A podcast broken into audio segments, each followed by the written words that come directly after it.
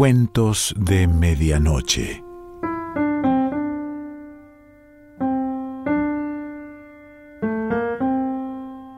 El cuento de hoy se titula Adrien Bouquet y pertenece a Anatole France.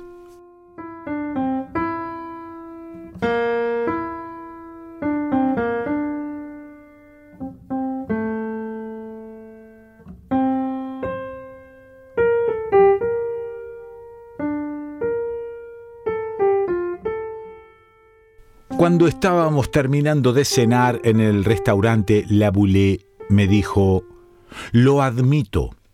Todos esos hechos relacionados con un estado aún mal definido del organismo como doble visión, sugestión a distancia o presentimientos verídicos, la mayor parte del tiempo no son constatados de una manera suficientemente rigurosa como para satisfacer todas las exigencias de la crítica científica. Casi todos se basan en testimonios que, aunque sinceros, dejan subsistir algo de incertidumbre acerca de la naturaleza del fenómeno. Esos hechos están aún mal definidos, lo admito pero su posibilidad ya no plantea dudas para mí desde el momento en que yo mismo he constatado uno. Por pura casualidad pude reunir todos los elementos de observación. Puedes creerme cuando te digo que he procedido metódicamente y he puesto cuidado en evitar cualquier causa de error. Mientras articulaba estas frases, el joven doctor Laboulé golpeaba con las dos manos su pecho hundido, atiborrado de folletos, y por encima de la mesa acercaba hacia mí su cráneo agresivo y calvo. Sí, querido amigo, añadió, por una suerte única, uno de esos fenómenos clasificados por Myers y Podmore bajo la denominación de fantasmas de vivos se desarrolló en todas sus fases ante los ojos de un hombre de ciencia. Lo constaté todo, lo anoté todo. Te escucho. Los hechos, continuó Laboulé, se remontan al verano de 1891. Mi amigo Paul Bouquet, del que te he hablado con frecuencia, vivía entonces con su esposa en un pequeño apartamento de la calle de Grenelle, frente a la fuente. ¿Conoces a Bouquet? Eh, lo he visto dos o tres veces. Es un chico grueso, con una barba hasta los ojos. Su mujer es morena, pálida, de grandes facciones y grandes ojos grises. Eso es un temperamento bilioso y nervioso, bastante bien equilibrado pero en una mujer que vive en París los nervios ganan ventaja y eh, a hacer puñetas. ¿Has visto alguna vez a Adrienne? La encontré una tarde en la calle de La Paz, detenida con su marido delante de una joyería con la mirada encendida contemplando unos zafiros. Me pareció una mujer hermosa y asombrosamente elegante para ser la esposa de un pobre diablo sumergido en los sótanos de la química industrial. ¿Bouquet no había triunfado en la vida?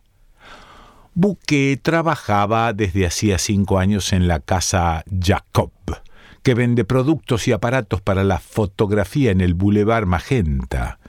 Esperaba ser socio de un día a otro, sin ganar millones, su posición no era mala y tenía futuro. Era un hombre paciente, sencillo, trabajador. Había nacido para triunfar a largo plazo Mientras tanto, su mujer no era una carga para él. Como auténtica parisina, sabía ingeniárselas y a cada instante encontraba buenas ocasiones para comprar eh, ropa interior, vestidos, encajes, joyas. Sorprendía a su marido por el arte que tenía para vestirse maravillosamente por casi nada y Paul se sentía feliz de verla siempre tan bien vestida con ropas elegantes. Por esto, bueno, pienso que esta situación carece de interés. Esto me interesa mucho, mi querido Laboulé. En todo caso, esta charla nos aleja de nuestro objetivo. Como sabes, yo fui compañero de estudios de Paul Bouquet. Nos conocimos en la clase de Seconde en el Instituto Louis Le Grand y no habíamos dejado de relacionarnos cuando a los 26 años y sin posición se casó por amor con Adrien y como él decía con lo opuesto. Este matrimonio no interrumpió nuestra amistad, al contrario, Adrien me aceptó con simpatía y cenaba frecuentemente con la joven pareja. Como sabes, soy el médico del actor Laroche. Tengo buena relación con los artistas que de vez en cuando me regalan entradas. A Adrien y su marido les gustaba mucho el teatro. Cuando tenía un palco para la noche iba a cenar con ellos y luego los llevaba a la Comédie Française. Estaba siempre seguro de encontrar en el momento de la cena a Bouquet, que regresaba normalmente a las seis y media de la fábrica, a su esposa y al amigo Geraud. ¿Geraud? pregunté. ¿Marcel Geraud, el empleado de banca que llevaba siempre unas corbatas tan bonitas? Sí, el mismo, que era amigo de la casa. Como estaba soltero y era un invitado amable, cenaba allí a diario. Les llevaba bogavantes, patés y todo tipo de golosinas. Era gracioso, amable y hablaba poco. Buque no podía estar sin él y nos eh, lo llevábamos también al teatro. ¿Qué edad tenía? ¿Llegó? No sé, entre 30 y 40 años. Un día en que Laroche me había regalado un palco, fui, como de costumbre, a casa de los amigos Bouquet, en la calle Grenelle. Iba un poco retrasado y cuando llegué la cena estaba servida. Paul decía que tenía mucha hambre, pero Adrien no se decidía a sentarse a la mesa porque Géraud no había llegado aún. Amigos míos, dije, tengo un palco para el francés. Se representa Denise. Vamos, dijo Bouquet, cenemos rápido e intentemos no perdernos el primer acto. La criada sirvió la cena. Adrienne parecía preocupada y se veía que con cada cucharada de sopa se le levantaba el estómago. Bouquet tragaba ruidosamente los fideos cuyos hilos pegados al bigote recuperaba con la lengua. Las mujeres son extraordinarias, dijo. Imagina, la Boulé, que Adrien está preocupada porque Gero no ha venido a cenar esta noche. Se está montando mil ideas en la cabeza. Dile que es absurdo. Gero puede haber tenido algún impedimento tiene sus asuntos, es soltero, no tiene que darle cuentas a nadie de lo que hace con su tiempo.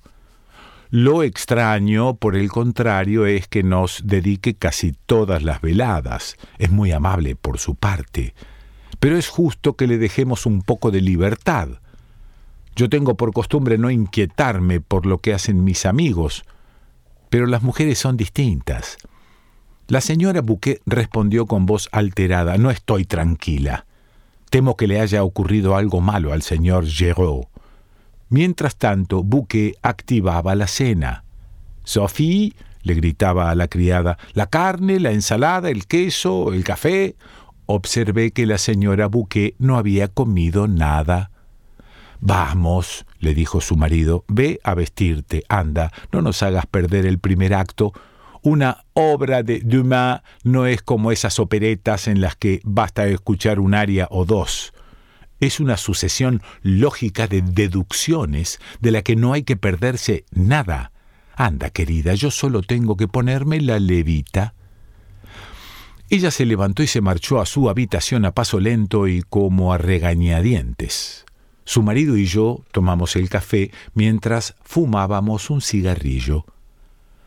Me siento algo contrariado porque el bueno de Géraud no haya venido esta noche, me dijo Paul. Le habría gustado ver Denise. Pero ¿puedes creer que Adrien se atormente por su ausencia?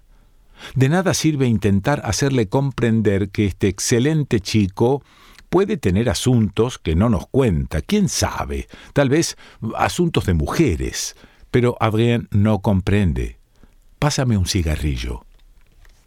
En el momento preciso en que le tendía mi cigarrera, oímos salir de la habitación contigua un prolongado grito de terror seguido del ruido de una caída pesada y desmadejada. Adrien. exclamó Bouquet y salió corriendo hacia el dormitorio. Yo lo seguí. Encontramos a Adrien tendida en el suelo con la cara pálida y los ojos vueltos, inmóvil. No presentaba ningún síntoma de estado epiléptico o similar, no tenía espuma en los labios, tenía los miembros tendidos pero sin rigidez. El pulso era irregular y corto. Ayudé a su marido a ponerla en un sillón. La circulación se restableció casi de inmediato y su tez, normalmente de un blanco mate, se inundó de rosa. Ahí, dijo señalando el espejo del armario, ahí, lo he visto, ahí. Cuando estaba abrochándome el corpiño, lo he visto en el espejo. Me di la vuelta creyendo que se encontraba detrás de mí, pero al no ver a nadie, lo he comprendido y me he desmayado. Mientras tanto, indagué si la caída le había producido alguna lesión, pero no encontré ninguna. Buque le hacía beber agua de melisa con azúcar. Vamos, querida, le decía, reponte, ¿qué diablos te ocurre? ¿Qué dices? Ella palideció de nuevo. Oh, lo he visto, he visto a Marcel. ¿Ha visto a Géraud? ¡Qué curioso! exclamó Bouquet. Sí, lo he visto, repitió gravemente, me ha mirado sin decir nada y ponía una cara desencajada. Bouquet me interrogó con la mirada. Eh, no te inquietes, respondí. Estos eh, trastornos no son graves. Es posible que respondan a una afección del estómago. Lo estudiaré gustosamente. Por el momento no hay que preocuparse. Yo conocí en el Hospital de la Caridad a un enfermo gastrálgico que veía gatos debajo de todos los muebles. Unos minutos después, como la señora Bouquet se había recuperado por completo, su marido sacó el reloj y me dijo La Boulet, si consideras que el teatro no le producirá daño, es hora de marcharnos. Voy a decirle a Sophie que vaya a buscar un coche. Adrien se puso bruscamente el sombrero. Paul, Paul, doctor, escuchen, pasemos antes por la casa del señor Géraud. Estoy inquieta, mucho más inquieta de lo que puedo expresar. Estás loca, exclamó Bouquet. ¿Qué quieres que le haya pasado a Géraud? Lo vimos ayer en perfecta salud. Ella me lanzó una mirada suplicante, cuya ardiente luz me atravesó el corazón. La Boulé, amigo mío, paseemos por la casa del señor Géraud, por favor. Se lo prometí. Me lo había pedido de tal modo. Paul estaba gruñendo porque quería ver el primer acto. Le dije, vamos a casa de Géraud. No supone un gran rodeo. El coche nos estaba esperando. Le grité al cochero al número cinco de la calle del Louvre. Y vaya rápido. Géraud ocupaba en el número 5 de la calle del Louvre, no lejos de su banco, un apartamento de tres habitaciones repleto de corbatas. Era el gran lujo de aquel buen chico. Apenas nos detuvimos ante la casa, Buque saltó del Simón e, introduciendo la cabeza en la portería, preguntó ¿Cómo está el señor Géraud? La portera le respondió El señor Géraud regresó a las cinco, recogió su correo no ha vuelto a salir. Si quiere usted verlo, es en la escalera del fondo, cuarto piso a la derecha. Pero Buque se encontraba ya junto a la puerta del Simón y decía, Llegó, está en su casa. Ya ves que no tenías razón, querida. Cochero, a la Comédie Française. Entonces, Adrien sacó casi medio cuerpo del coche. Paul, te lo suplico, sube a su casa, ve a verlo, ve a verlo, es necesario, Subir cuatro pisos, dijo, encogiéndose de hombros. Adrien, vas a hacer que no lleguemos al teatro. En fin, cuando a una mujer se le mete algo en la cabeza. Permanecí en el coche con la señora Bouquet, de la que veía brillar los ojos en la oscuridad vueltos hacia la casa. Paul regresó. Caramba, dijo, he llamado tres veces. No me ha contestado. Sin duda tenía razones para no querer ser molestado. Tal vez esté con una mujer. ¿Qué tendría de raro? La mirada de Adrien adoptó una expresión tan trágica que incluso yo sentí una sensación de inquietud. Y luego, pensándolo bien, no me parecía demasiado normal que yo, que no cenaba nunca en su casa, se hubiera quedado allí desde las cinco hasta las siete y media. Espérenme, dije al señor y la señora Bouquet. Voy a hablar con la portera. Esta también encontraba raro que llegó no hubiera salido para ir a cenar como de costumbre. Era ella quien le hacía la limpieza al inquilino del cuarto, por lo que tenía la llave del apartamento. Buscó la llave del rastel y se ofreció a subir conmigo. Cuando llegamos al rellano, abrió la puerta y desde el vestíbulo llamó tres o cuatro veces Señor Giraud. Al no recibir respuesta, se arriesgó a entrar en la habitación siguiente que servía de dormitorio. Llamó de nuevo. Señor Giraud. No hubo respuesta. Todo estaba a oscuras. No teníamos cerillas. Debe haber una caja de cerillas suecas en la mesita de noche, me dijo la mujer, que estaba empezando a temblar y no podía dar un paso. Me puse a palpar sobre la mesita y sentí que mis dedos se impregnaban de algo pegajoso.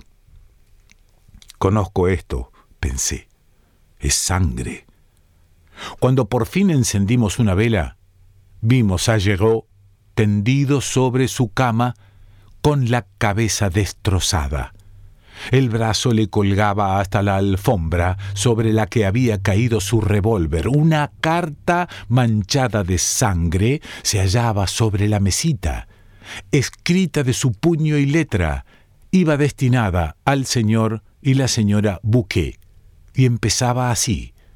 Mis queridos amigos, ustedes han sido la alegría y el encanto de mi vida.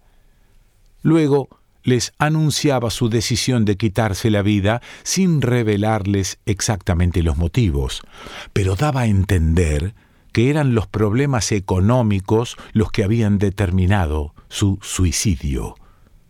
Reconocí que la muerte se había producido hacía una hora aproximadamente, por lo que se había suicidado en el instante mismo en que la señora Bouquet lo había visto en el espejo.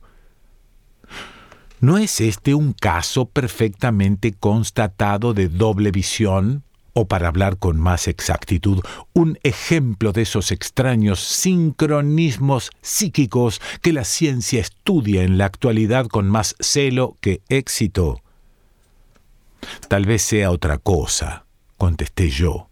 ¿Estás seguro de que no había nada entre Marcel Giraud y la señora Bouquet? Eh, pues eh, Nunca me di cuenta de nada, pero ¿qué podía importar eso?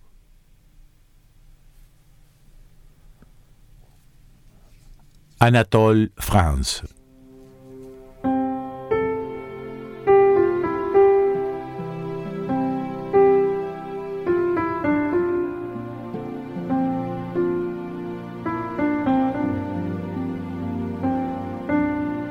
Cuentos de medianoche.